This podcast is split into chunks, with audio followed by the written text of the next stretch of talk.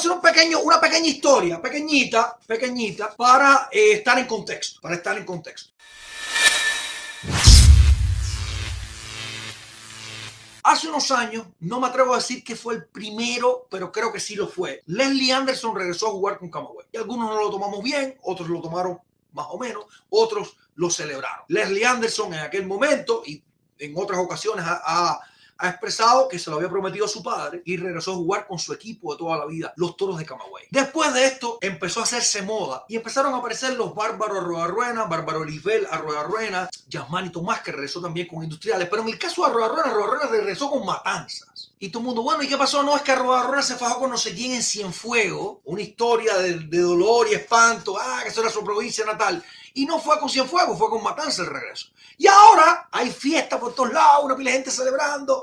Este es el mejor momento porque se ha convertido en la Serie Nacional, incluso la Liga Élite que pronto se va a jugar, en el lugar de vacacionar para los peloteros retirados cubanos. Y nos hemos enterado que Rusney Castillo, Alexander Guerrero y Dariel Álvarez están regresando a la Serie Nacional. Pero adivinen qué, a jugar con Matanza. Y también se fajaron con su provincia de origen. O sea, Alexander Guerrero, que fue tunero, bueno, perdón, que fue tunero no, que es tunero y que jugó con los leñadores de las tunas toda su carrera, o incluso donde tuvo temporada de 20 honrones o más, eh, no, no regresa con las tunas. ¿Por qué? Rusney Castillo, ídolo de Ciudad de Ávila, incluso posiblemente el, el avileño más millonario que hay eh, en este momento en, en, el mundo, regresa con Matanza, no regresa con Ciego. Porque, ah, porque el problema es que Matanza, no me sabía esta caramba, hay una cosa geográfica que se llama Varadero, una península creo, donde la gente quiere comprarse casas y tener otra vida mucho más espectacular que la que posiblemente llevan hoy. Y hay algunos acuerdos que permiten que tú regreses a jugar con el equipo y cuadre con el partido y cuadre con el de vivienda y te compra una casa en Matanza y la octava maravilla.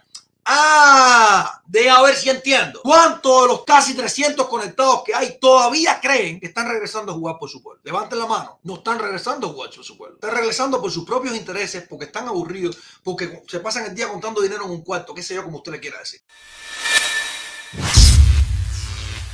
O porque quizás no están para eh, las exigencias de cualquier otra liga profesional y como sabemos el nivel, el bajo, bajo, bajo nivel de la Serie Nacional, la Liga Élite, la Federación Cubana de que está tan desesperada que le da lo mismo vender pelotero en una en una junta de esclavos que lo que sea. Y entonces decidieron regresar a Cuba, donde sabemos que todo es mucho más barato, donde sabemos que el amor se, se consigue muy fácil, y dije el amor por ser tierno, donde sabemos que con un buen trabajo y con tres pesitos en el bolsillo, eres un ídolo multimillonario, ni me atrevo a pensar cómo sería el estatus. A eso están regresando. Y los reto a cualquiera a que entre y me dé miedo. A cualquiera, que entre y me dé miedo. A jugar por su pueblo ese cuento a otro. Porque ninguno de ustedes está regresando a jugar por su provincia. Ninguno de ustedes está regresando a jugar por su provincia. Cosa que hay que respetarle dentro de todo lo que no, no estamos quizás de acuerdo a Leslie Anderson y a Yasmani Tomás. Que sí regresaron con su equipo. Los otros vamos por matanza. Vamos por matanza. ¿Cuáles son los intereses? Más o menos les nombré algunos. Debe haber otros. Pero la historia real es que se está convirtiendo la Serie Nacional en un evento para vacacionar, para pasar mi retiro como Dios manda, entreteniéndome con los socios barrios jugando pelota. Esa es la Serie Nacional y esa es la Liga de